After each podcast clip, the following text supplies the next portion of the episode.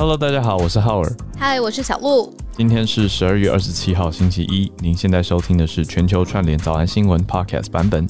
气温明显降低，好冷哦！跟我们一起从天气的状况开始关心。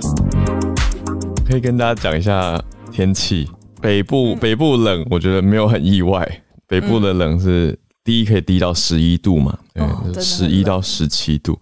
那中部也是有低到十一度、欸，哎。可是温差大一点，十一到二十一度，南部有低到十三，十三到二十三，哦，也蛮冷的。对啊，都十度的温差。嗯、那东部是十二到二十二度，对，所以高雄可能入夜的时候比较凉吧，可能有十三到十五度这种天气。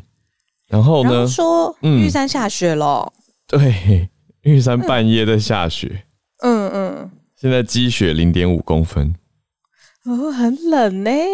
那冷的时候又听到什么下雪的，觉得更冷。感受对呀、啊。嗯。然后我上礼拜五才跟大家讲啊，我就说，哎、欸，嗯，就是我们在台湾这边讲好冷，好冷，好冷。那在海外的听友会不会早就已经在雪堆里面？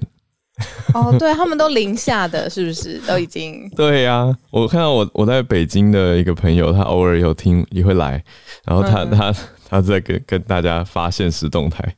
讲说，哎、欸，好像前几天吧，北京他就说已经零下六度了，他就说什么时候要下雪？然后我们还在这边十一度，就在那边叫说，对，好冷，好冷哦。我今天又缩成一团，就是裹着棉被主持，还好在我家现在没有人，也没有任何摄影机现在对着我这样子。你不觉得今天很有礼拜五的感觉？哎、欸，呃，那我们今天节目就到这广告了，谢谢大家，我们回去。这是礼拜一耶，这个礼拜一，今年最后一个礼拜的礼拜一。哦，对了，我们是不是有预告要跟大家讲一下？哦，对，我们嗯，礼拜五，礼拜五会跟上班的大家一起休息哦。放过我们吧，直接说对，很想跟大家串联，但是你要为为了跨年做一些准备也是必要的，这样子。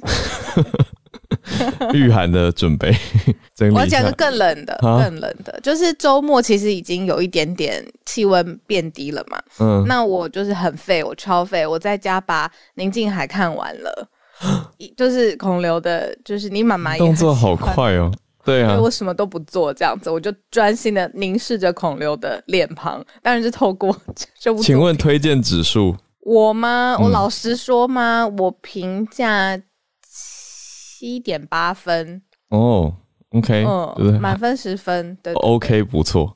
可是我觉得很强哎、欸，就是他已经跟我看到的好莱坞的科幻啊、太空片那个水准是，我觉得有过无不及哎、欸。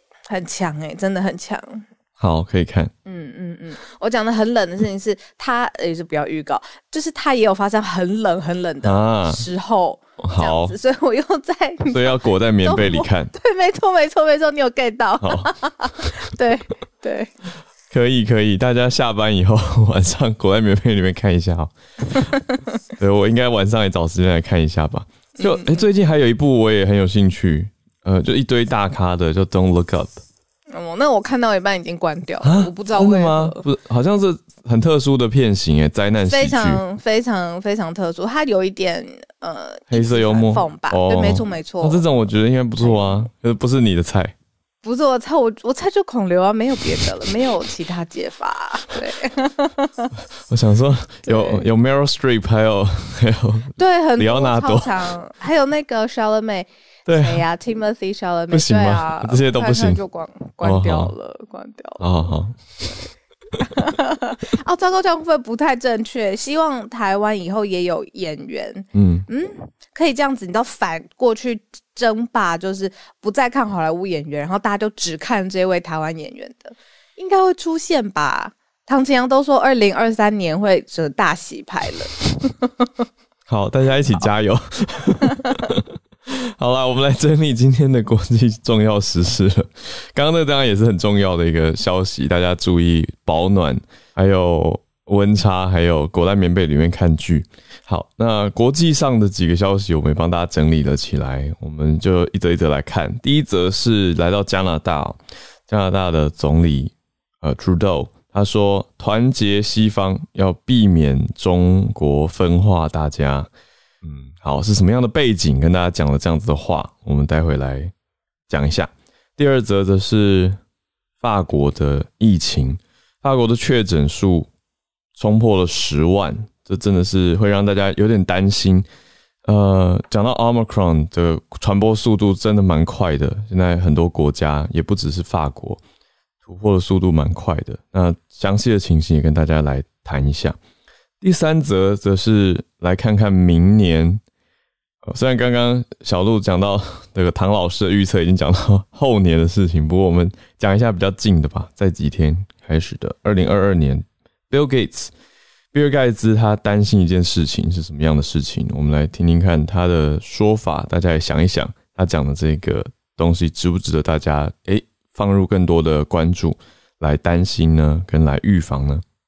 第四则则是 Mark Zuckerberg，祖克伯，他成为了年度恶人，这是什么样的一个榜单整理出来说他是年度恶人呢？今年度把 Facebook 改成 Meta，难道很坏吗？还是是在讲吹哨者的事情呢？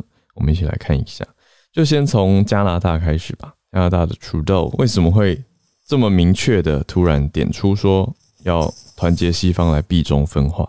他是在一个电视的专访当中呢，在访谈里面提到了，就是说，其实如果你看整个世界上面的局势上面，竞争并不是一件很罕见的事情，嗯，就是的确是各个国家有的时候会有不同的立场啊，或是你说经济发展、科学研究有先后，会有竞争的这个状态存在，但是呢，呃，主。除了他是直接点出说，他说中方很聪明，会一直在各种的方法上面去利用它，好像找到一个你知道缝隙，然后来分化西方国家。所以他就直接说，希望呢西方可以团结一致，做得更好，然后来坚定这个团结之后的立场，才能让中国无法再这样下去分化了。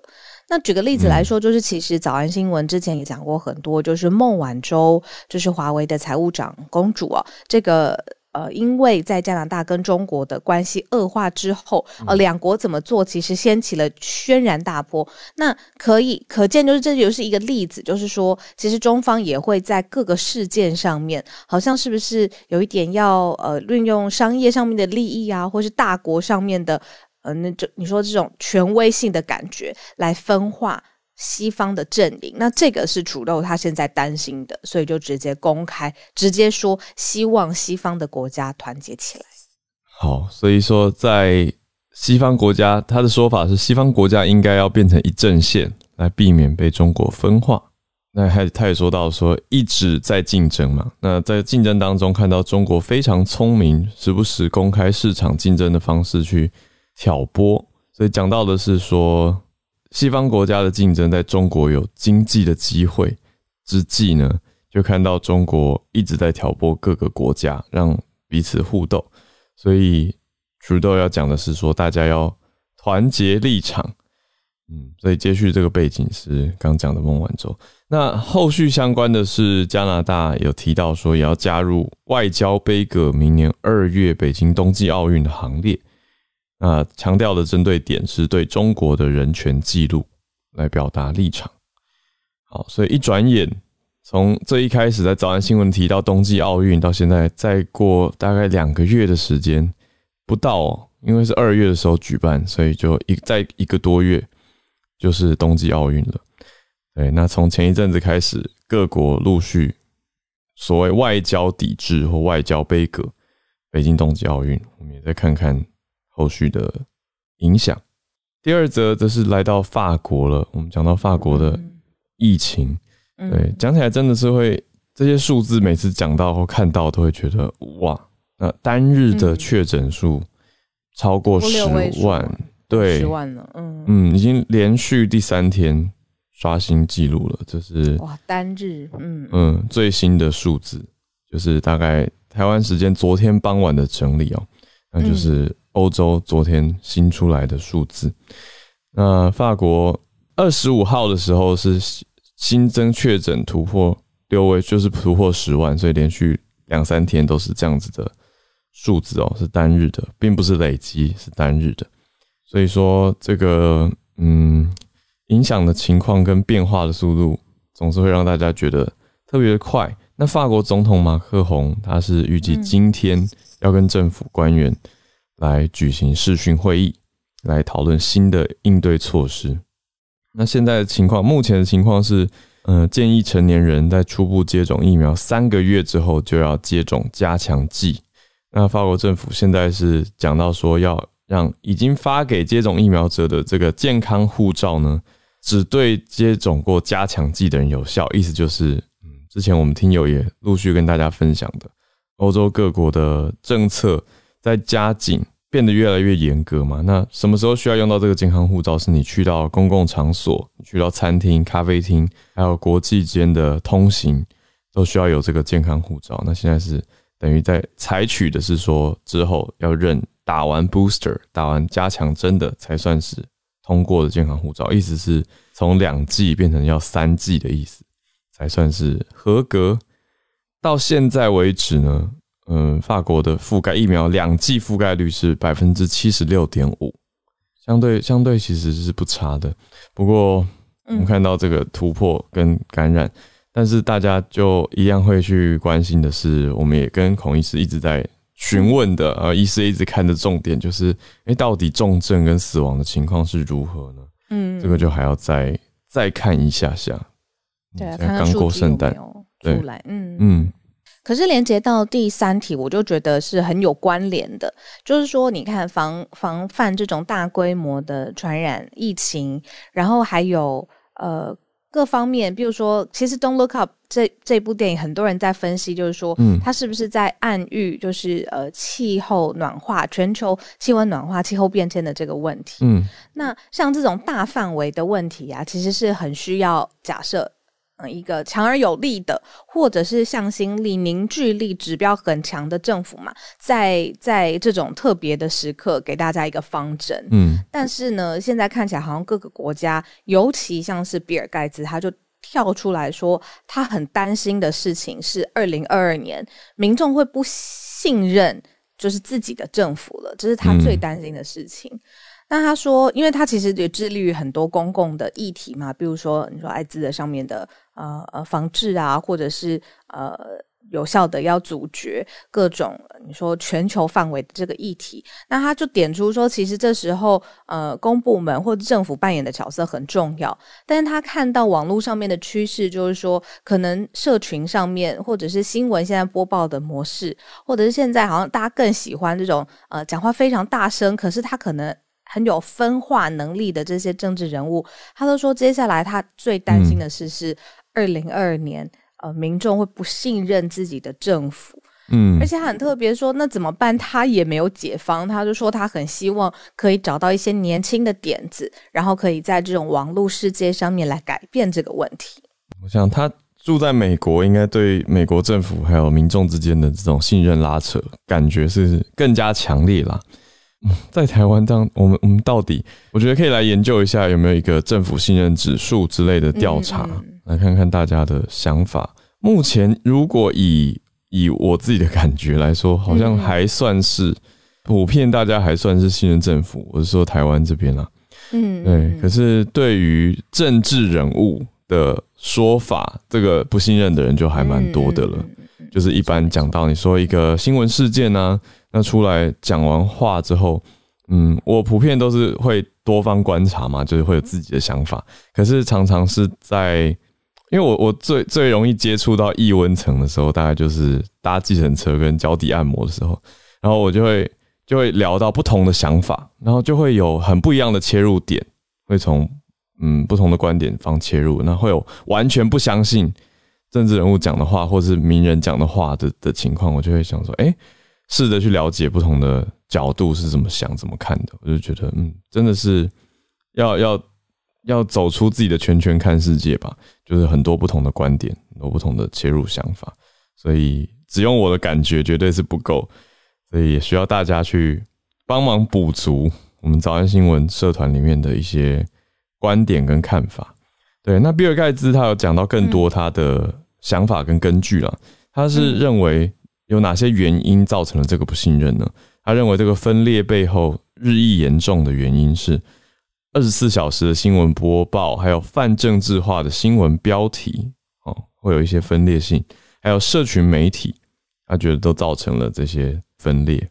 从疫情爆发到现在，其实尤其明显嘛，也不只是美国，很多地方也都有跟防疫相关的，你说不实消息或不实资讯，延后了疫情结束的时间点等等等。Bill Gates 他还担心到说，美国人有可能越来越可能选出公开表达或者鼓吹不信任的政客，就是出来跟大家讲说政府值得信任啊，或者是不应该相信政府，我们应该要可能靠自己比较有效等等等这种角度的，那可能会让社会大众对政府更加的失望。他是把希望寄托在年轻世代跟网络世代。那我会想到唐凤诶。嗯，我觉得我的意思是说，我会想到他讲，他常在跟大家提的 fast, fair and fun 是讲防疫原则啦。对，可是我觉得政府跟大众沟通，其实 fast, fair and fun，如果以网络世代来讲的话，我觉得是蛮有效的。就不管是哪一个政府做这件事情都可以，对不对？可是这样讲好像好像没有很常看到其他国家的对啊的政令是走 fast, fair and fun。而且 fun 是一个才华，是一个对，要么你就是有，要不然就是没有。其实我觉得自己觉得，嗯，你对我我我同意，我非常同意这个才华。我是想到他有一个很高的前提，因为我昨天在跟我我的一个呃英文口说班结业的同学在讨论社群媒体的好跟坏嘛，然后我们就有讨论到一个好处是说，它它像是一个很好的，算是某种程度上算是公平的一个资讯来源，就是 free for all 的概念。可是就有，因为我学生人是在欧洲，他就提说，嗯，可是其实，在欧洲的很多地方，网络是很贵的。就有提到这个网络，它其实是一个基本的，你说变成一个基础建设跟门槛，那那个网络费用，这样还算不算是 free for all？就变成一个很好的问题。对，然后我就想到说，我们这样我们在讨论这种社群媒体的 fun，是我们在台湾上网很方便，觉得哎，大家都可以看得到、享受得到。可是，是不是其他很多政府其实它也不一定有这个基础建设，让大众全部都可以在社群媒体上面，你说轻松的玩或者是看这些消息呢？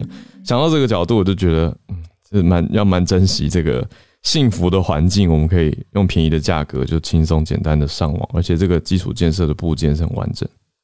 你讲到这个，我就想到我最近有看到一个纪录片，它是在探讨疫情当中的假消息怎么传播的，所以很新嘛，它真的就是纪实，不是一个什么呃。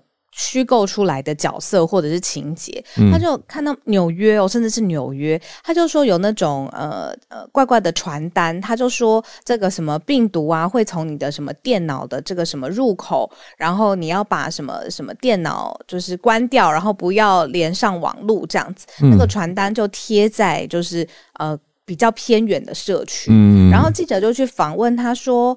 呃，这个床传单不是床单，这个传单会影响你吗？然后你会不会呃看到的时候就想用手机查一下这样子？然后受受受访的一位太太，她就说：“嗯、哦，这个传单不应该贴在这边，因为我们这个社区普遍没有电脑，也没有手机。”然后他的意思就是说，呃，就是。呃，其实到现在都还是有人，不是说二十四小时可以这样随时的上网，嗯、然后去、嗯、去查说，哎，这个资讯有没有问题？对，所以假假消息还用传单来散布，然后看这个传单放错地方了，嗯、就是放到一个没有用不到资源的社区。对对对对对。对啊，我们现在开口闭口都讲到网络时代，可是还是有很多人手边其实没什么网络。你说，哎、他需要上个网，就说，哎、他他的手机不能上网，然后手边又没有电脑，那到底要怎么上网？就必须要再去另外找方法上网。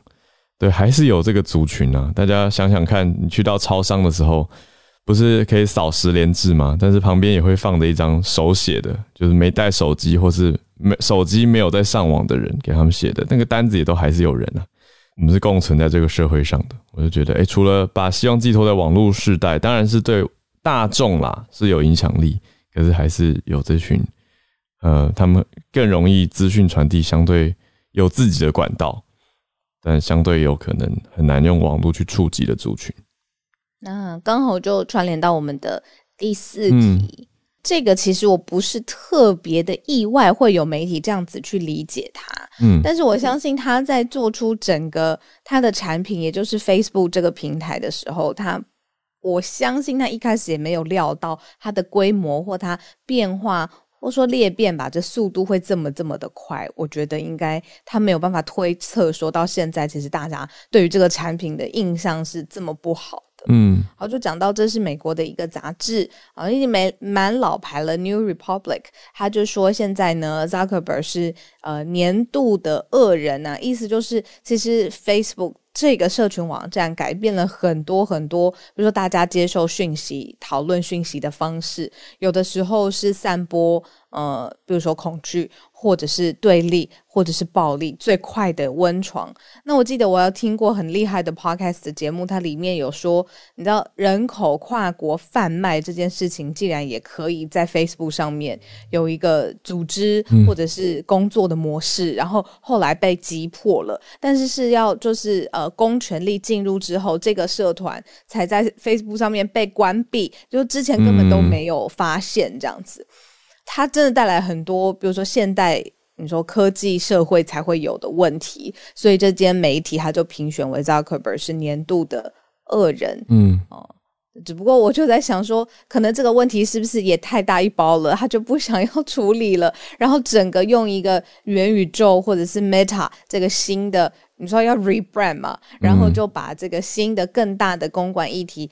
呃，不是说公关议题啦，就是这个科技的议题包装成他现在呃公司的新方向，但旧的问题其实还在啊，因为我们看。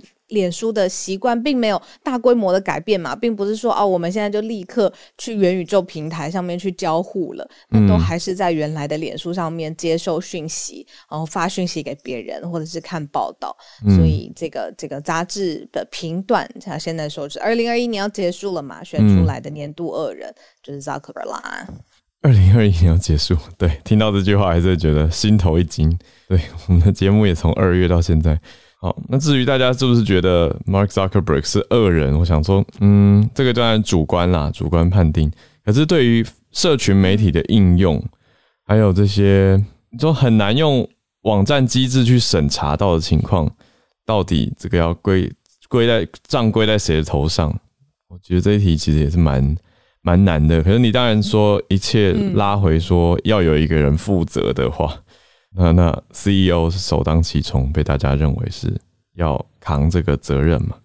那他其实持平的说，他也造就了很多。我也找到我的老朋友啊，我妈妈现在吵得很，她也跟她的小学同学是不是在那个脸书上面贴图会丢来丢去的啊？就是这个其实也是你知道，就是你知道说一个好。产品或一个坏产品它不会只有一面嘛，嗯，就是它会是一个立体的东西，它有它的好处，也有它如果用到不好的地方，它会带来的影响，嗯，这样子。那我觉得我们早安新闻就一直就是跟大家说，这个影响可能会在哪边，所以你使用这个产品的时候，可以稍微有一些你要心理准备，会有一些警觉，那不要被影响的那么严重，是可以被我们自己控制的。我猜，我觉得应该可以努力的话。嗯嗯对啊，我觉得很有意思啦。就我好像有跟大家提过吧，我之前投放一个广告，是我的电影英文课，可是里面被 AI 侦测说是有动物贩卖啊。我想说，哦，是蛮严格的。我们里面是有用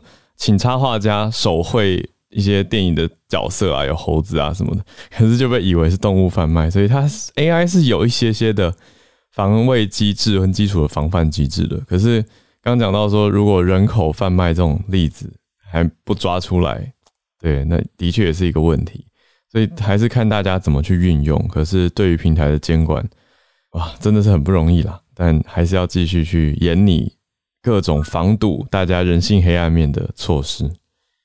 好，我们来到全球串联的时间，看到月光河，我们已经邀请上来月光河。早安，小鹿，早安。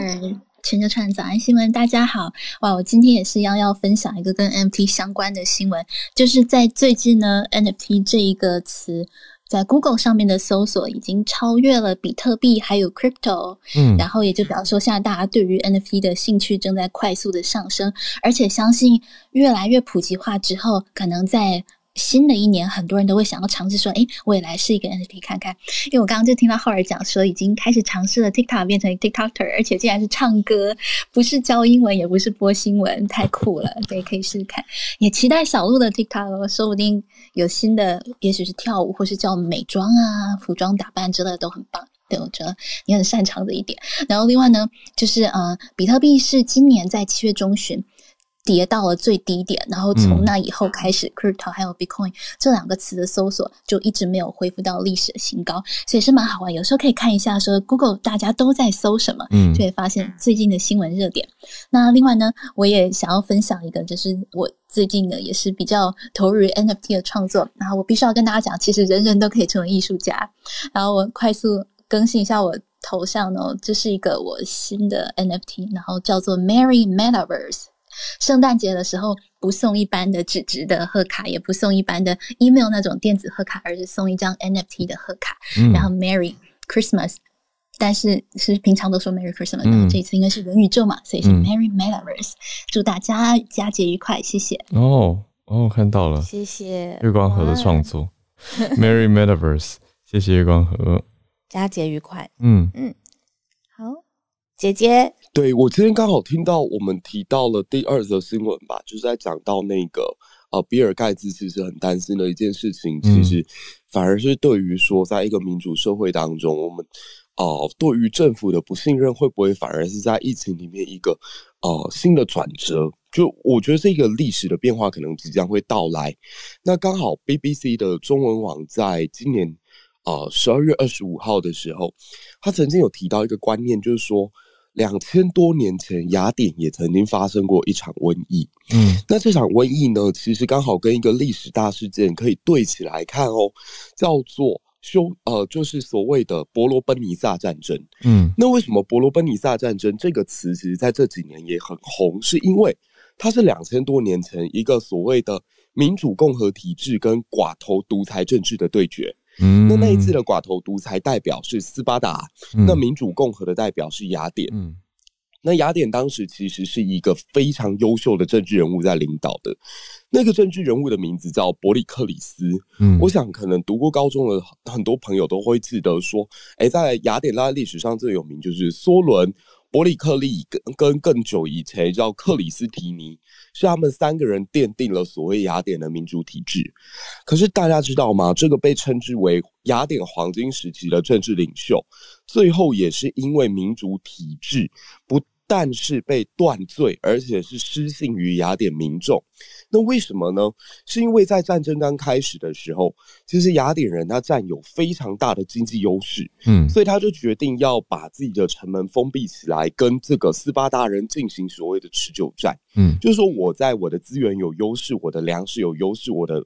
金钱跟经济都是优势的状况之下，我跟你耗，我用我的国力去跟你打总体战。嗯，那这个战略是很成功的。就如果我们一个理性的角度来看的话，斯巴达的围城不可能超过两年。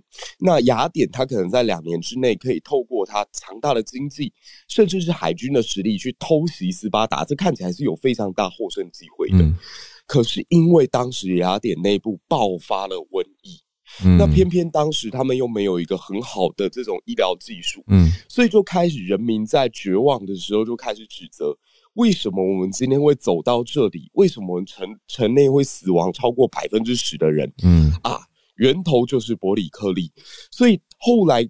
雅典的民主自己对于自己的领袖极度不信任的状况之下，嗯，他们最终是判决伯里克利有罪，嗯，而且伯里克利在他死后换上了一个民粹政治家，就是大家去想想看，其实过去这几年不是只有在台湾，其实全世界都一样，他是给了很多原本已经在政坛上面被淘汰掉的所谓边缘人物。又有机会重新掌握大权，为什么？因为他们理解政治的操作，因为他们理解人民的脆弱，因为他们知道明星风向该怎么带，所以他们常常会在一个政府他出了错之后，找到自己崛起的机会，所以我觉得的确是一个未来二零二二也好，二零二三也好，如果疫情还没有散去，我们都必须要重新去思考跟面对的一个问题。嗯、那也连接到刚刚讲到的脸书啦，其实脸书后来的经营，我觉得比较大的一个问题就在于，它让极端言论显得特别显眼。嗯，就我们可能觉得说它是一个非常公平的平台的同时，大家也不要忘了，其实。因为资源的不同，因为投入广告的这个金额的不同，或者说这个人的追踪数不同，它表面上是一个公平，大家都可以讲话的地方，嗯，但实际上它也制造出一个新的不公平而来。所以我觉得这是一个刚好两则新闻可以串在一起看的一个一个问题。但主客博是不是个恶人呢？我真的还是觉得工具是看我们自己如何使用。对，所以这以上是我的一个分享，谢谢大家。嗯。嗯谢谢姐姐，嗯、谢谢姐姐。嗯，这个伯罗奔尼撒战争，好，那我们再连线到叶老师。嗯，今天要跟大家讲的是最近的一个研究哈，就是因为在之前前几年曾经有一个研究提到说，以人来比较，好像个子比较大的人比较容易得癌症。那那个时候那个研究其实还蛮轰动的。当然，就是说他提到一个问题是说，因为个子比较大的人细胞比较多，嗯，所以这个要进行比较多次的细胞分裂。那进行越多次的细胞分裂的话呢，在这个就是基因体复制的时候就容易出现错误，所以也就增加了得癌症的几率。嗯，那但是最近有个研究，就是因为他们很怀疑说这个到底。就是说，之前那个就是说个子比较大的人比较容易得癌症，到底是不是真的？嗯，所以他们这次他们做的研究呢，是收集各地的动物园哺乳动物的资料，然后研究看看是不是越大型的哺乳动物越容易产生癌症，而且死于癌症。嗯，结果呢，收集了一百九十一个物种，然后总共呢超过十一万笔的资料，然后发现说呢，其实。哺乳动物的大小跟它们会不会容易罹癌症并没有关系，而是它们吃什么。嗯，他们发现说呢，那个专门就是说只有吃肉的哺乳动物，就是所谓的肉食动物呢，它的癌症死亡率比草食动物要高许多。当然，就是说研究团队是认为说呢，这有两个原因哈，一个就是说因为那些动物都是吃生肉。就是那些哺乳动物都是吃生肉，那生肉里面其实会有一些致癌的病毒，像比方说那个乳突病毒啦等等那些。那另外一个原因呢，可能是所谓的生物累积作用，就是因为吃肉的动物位在食物链的比较上游，嗯，所以那个造成说就是呃那个毒素会。那个逐步的累积，嗯，那他们因为吃肉的关系，所以吃下去的毒素的浓度会比较高。嗯，刚刚那个 Howard 提到那个那部片子就是《Don't Look Up》，嗯，事实上在那个在我们那个做科普的圈子里面，哈，那部片子的评价很高，因为大家看了都有一种既视感。哦，就像我最近这一篇就是。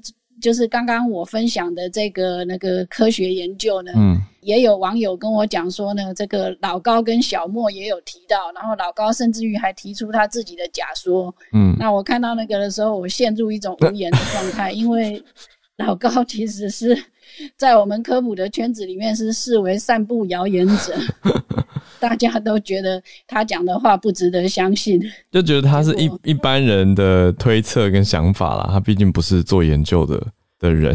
对，而且就是说他讲的很多，其实并不合理。嗯、哦，对，而且他常常会散布一些就是似是而非的言论。所以事实上，在我们这个做科普的圈子里面，他的评价是非常低的。嗯，有听说过这样的说法，一些看法。可是就是大家信对他的信赖度还还蛮高的。可是对，这个其实是我们做科普的人，嗯、就是看到那部《Don't Look Up》就特别有感觉。我甚至还有一个科普的朋友说，他认为这个就是为什么做科普的人一定要有自媒体，嗯，要自己想办法去这个推动。就是推动正确的言论才行。嗯嗯嗯，我觉得要结合诶、欸，就是老高的说故事的功力，跟你说做科普的人的这个研究功力跟严谨度，如果都可以结合的话，多棒！嗯、可是这就是很同意，有时候很不容易的一件事情。嗯嗯嗯，要平衡趣味。嗯，对，因为我们讲科学的时候很难能够很难能够像他那样讲的，好像肯定百分之一百对，百分之一百错那样子。因为科学研究就不是这个样子。对对。可是，一般的听众他们要的就是这个东西。对，嗯，对，这个就是比较困难的地方。就像、嗯、就像说之前那个个子比较高的人，罹癌的几率比较高，但是最近这个研究就把它推翻了。嗯嗯。所以他们当时也不敢讲百分之一百，那当然现在也被推翻了。所以我们只能够看说未来还有没有什么研究可以提出任何的佐证或者是反证。嗯，谢谢老师这个新的研究分享。老公跟小莫有很多内容创作上面的优点，嗯，但是他在科学上面严不严谨，大家都其实像刚才轻松看吧。对对对，对就是有有有很多不同的，甚至是有到负面的声音。嗯，但是从内容创作的角度上面来看的话，它真的是很吸引人，是 就很容易很容易吸收，很容易理解，真的是科普的那个普的普及。可是是是不是科学？嗯、呃，我觉得就当然不不不能跟你说学术来相提并论。嗯嗯，对啊，它是相对轻松的一个泛娱乐的选项，但是也的确影响力是很高的，因为很多人是看了就信了。就是全照单全收的的的相信。好，那我们再连线到汉朝老师。今天带来的是中东的消息啊、早一些时候，以色列政府宣布，未来要在五年的时间，要在这个格兰岛。格兰高地就是这个犹太人的定居呃定居者数量，他们要翻一倍。那其实现在已经是在中东引起了很大的这个争议话题，因为啊，格兰高地和约旦河西岸一样，都是属于这个啊有争议的领土。虽然说在以色列的实际控管之内，但是这个啊国际社会并没有普遍承认啊，就是以色列对于格兰道高地的啊拥有权。那格兰高地其实是被卡在多个国家之间啊，它是在以色列的东部，然后叙利亚的西部啊，这个约翰这个约旦的北部，还有黎巴嫩的南部，等于说是一个四国交汇之地的啊狭长的高地。那这个高地为什么重要呢？啊，首先第一，它是一个高地，就是它可以俯瞰周围所有的地区。嗯。第二一点就是中东有几，就是在这个这个区域几条重要的河流，其实都是来发源于这个高地。换句话说，控制住了这个高地，其实很大程程度上就能控制住四个国家大部分的水源，啊，因此这个在就是以色列建国之后啊，就是格兰高地在前几次的中东战争当中一直都是各国争执的焦点。比如说在第二次中东战争之后啊，以这个啊约旦和叙利亚就在格兰高地修建了大量的军事设施。但是，一九六七年第三次中中东战争啊，以色列占领了格兰高地。那后来第四次中东战争的时候，双方在这里也是打得最凶狠的。但是格兰高地一直都是在以色列的这个控制之内。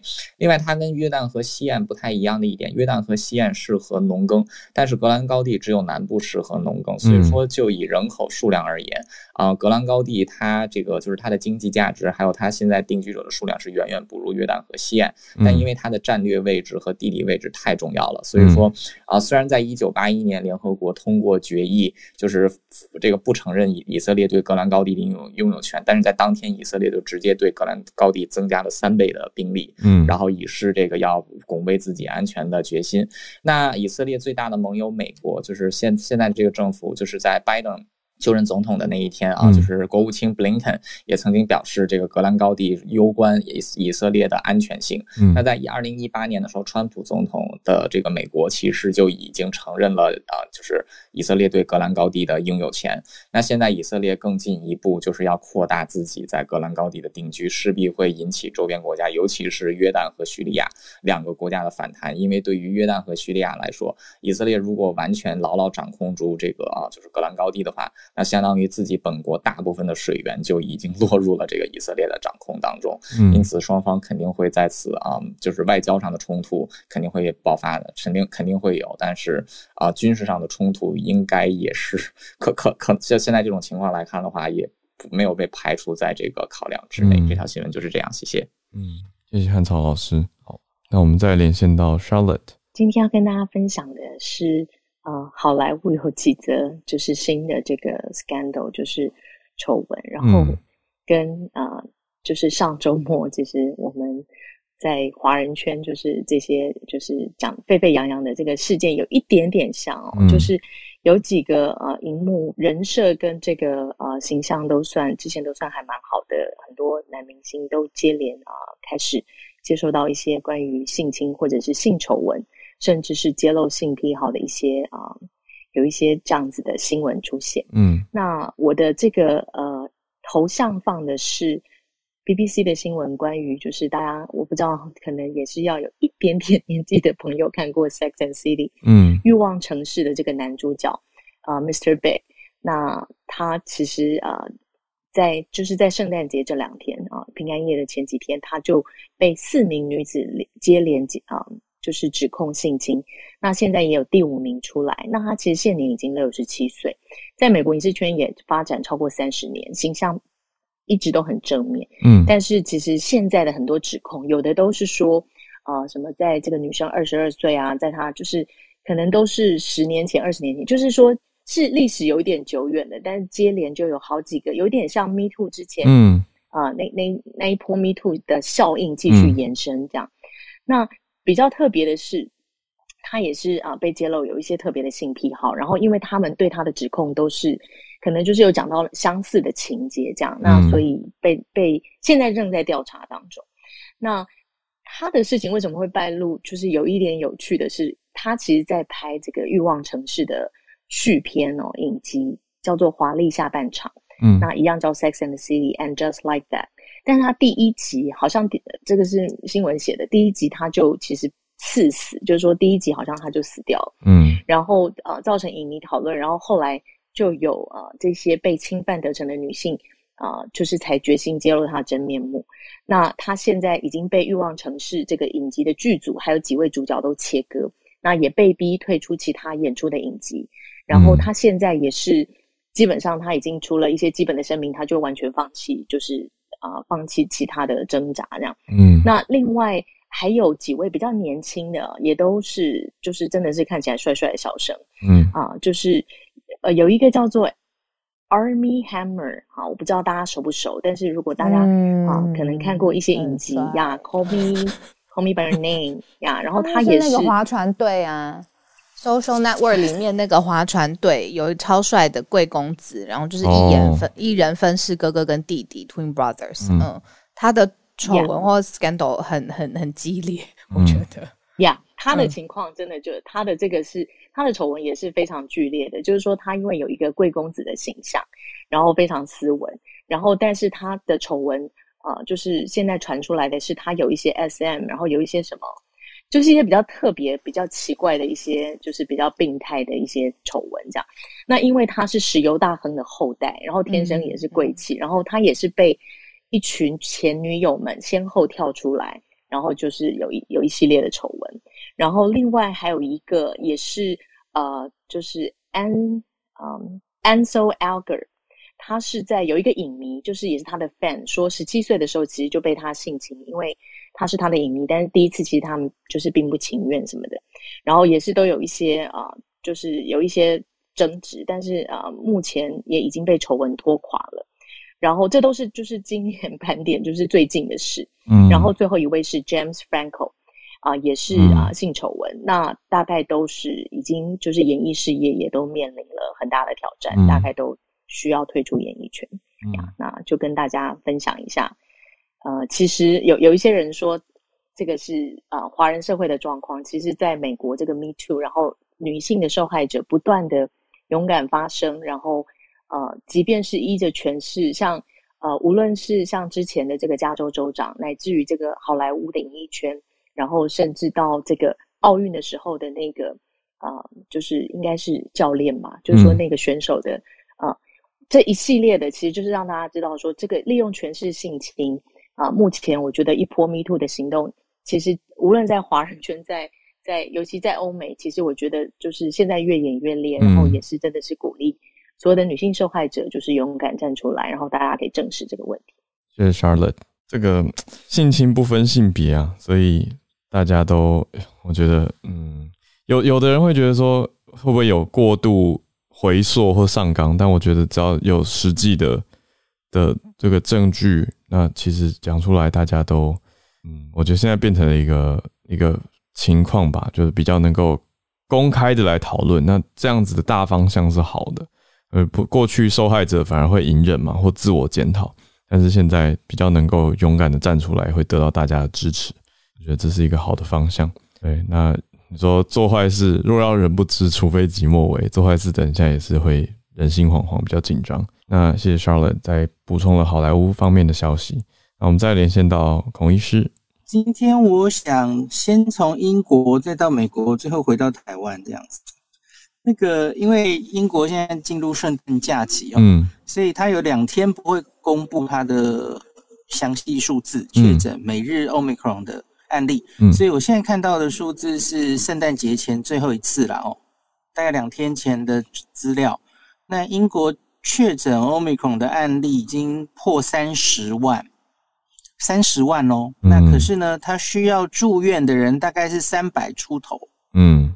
所以是千分之一的案例需要住院，嗯，然后呢，死亡已经累积到三十三例，嗯，那所以是万分之一，好像还是维持这个比例，然后，嗯，就是三十万人现在只有只有三十个人死亡，这样，嗯嗯，可是老话一句，然后就是还是要继续往下看，嗯，现在那个整个英国，呃，我我之前有说过，伦敦其实是首当其冲，这个 Omicron，嗯，这个增加比例最多的地方哦。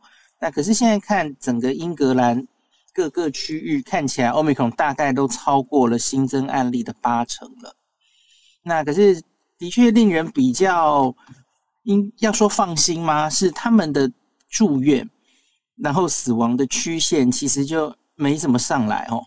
那现在看起来的确他们的 Delta 这边，因为他会看 Delta 嗯跟 Omicron 各自怎么发展嘛哦。只看 Delta 这边似乎案例有在增加，然后住院数有在变少，嗯、因为 Delta 住院的人，然后那 Omicron 的话就是，哎，你看案例这么多，对，可是事实上需要住院的人少，所以整体看起来其实整个英国的住院数反而是在减少的哦。嗯，那初步这样看，当然会让人有点安心，可是当然也要小心这个。嗯呃，不不太确定这中间有没有什么假日通报有点延迟的问题哦。我在想这个。对对对，嗯、这这个可能要，然后又 New Year 了嘛，吼，所以我觉得整个西方都一样了。刚刚您你们有提到法国，吼，嗯，法国其实也被国国内被骂说他们这个定序不够积极，嗯，所以没 没有没有英国这么清楚的呈现资讯哦。嗯，像法国台面上好像 Omicron 根本还占只占我我记得好像是十几吧，还没到五成。嗯，所以法国最近看到的一波，它的呃住院又变多，死亡率又在往上跳，呃，看起来是前一波的 Delta 造成。嗯嗯。而现在 Omicron 也同时在增加了，所以他们当然会非常担心，因为嗯，他们两两波等于是一起来哦。嗯。那所以法国假如有更清楚的一些资料，我再再跟大家讲。哎、欸，医师这样说起来，英法的情况差蛮多的。那英国的 Delta 是在相对有比较控制住的稍稍在往下。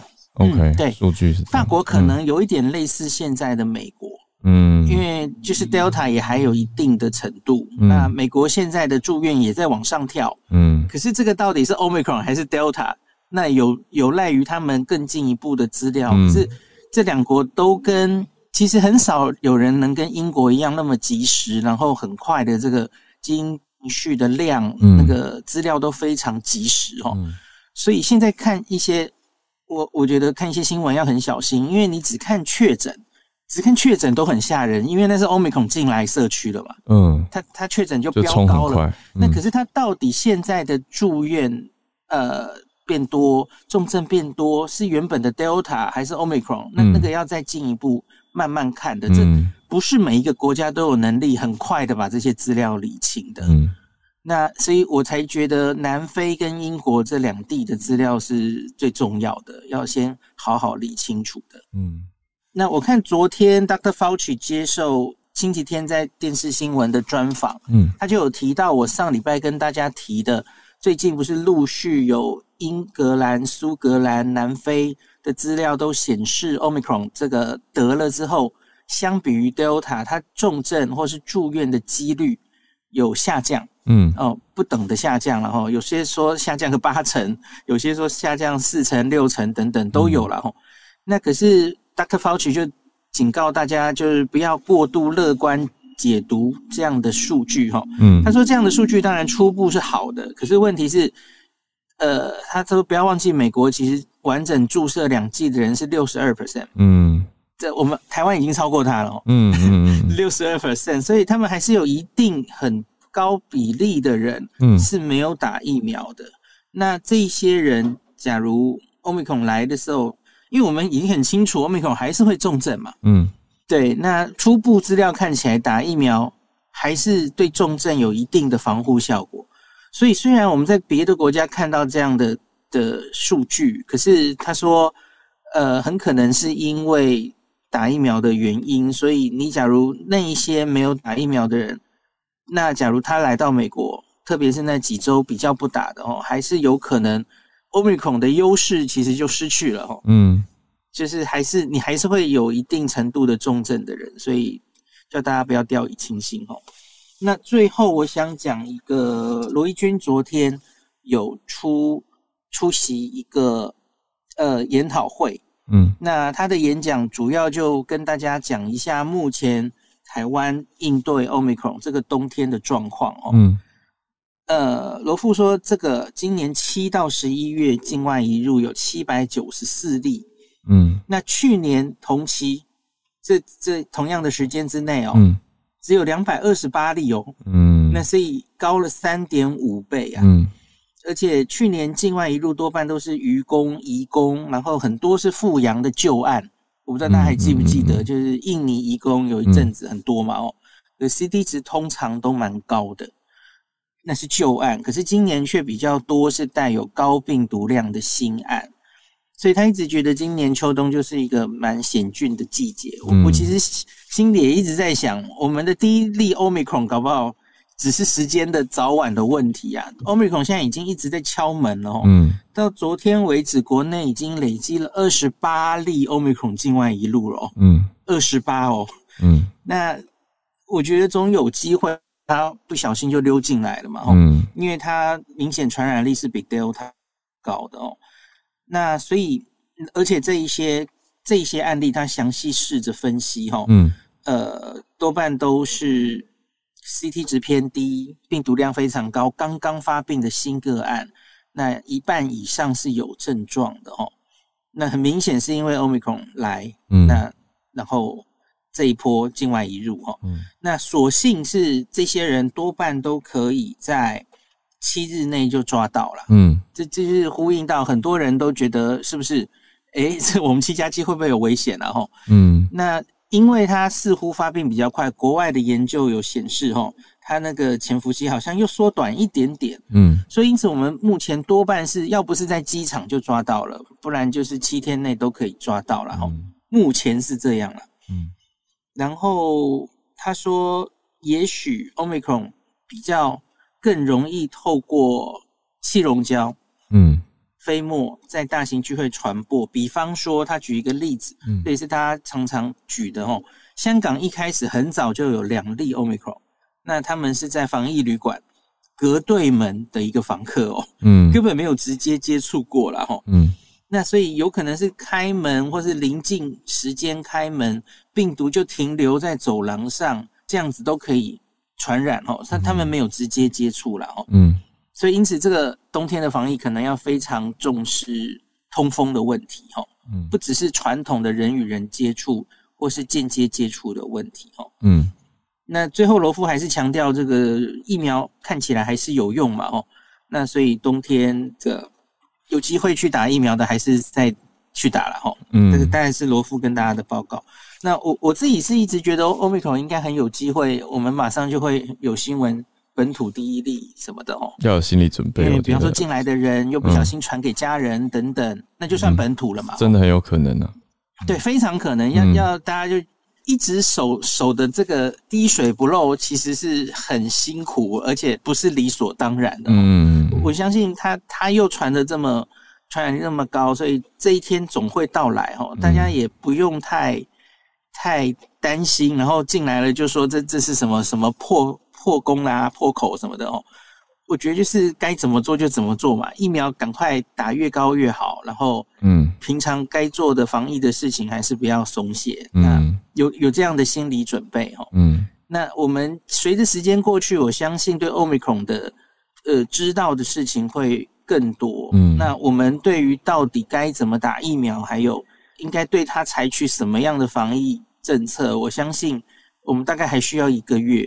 那全世界会有更清楚的轮廓。谢谢医师，还需要更多的观察。这个就也刚好，我觉得也呼应到刚才叶老师讲到的这个，我们的数据跟大家在看研究的话，就是要没办法一开始就直接断定了，对，可是要一直持续的去追踪跟看后续的研究跟数据，才有办法给大家比较科学的解释跟科学的解读。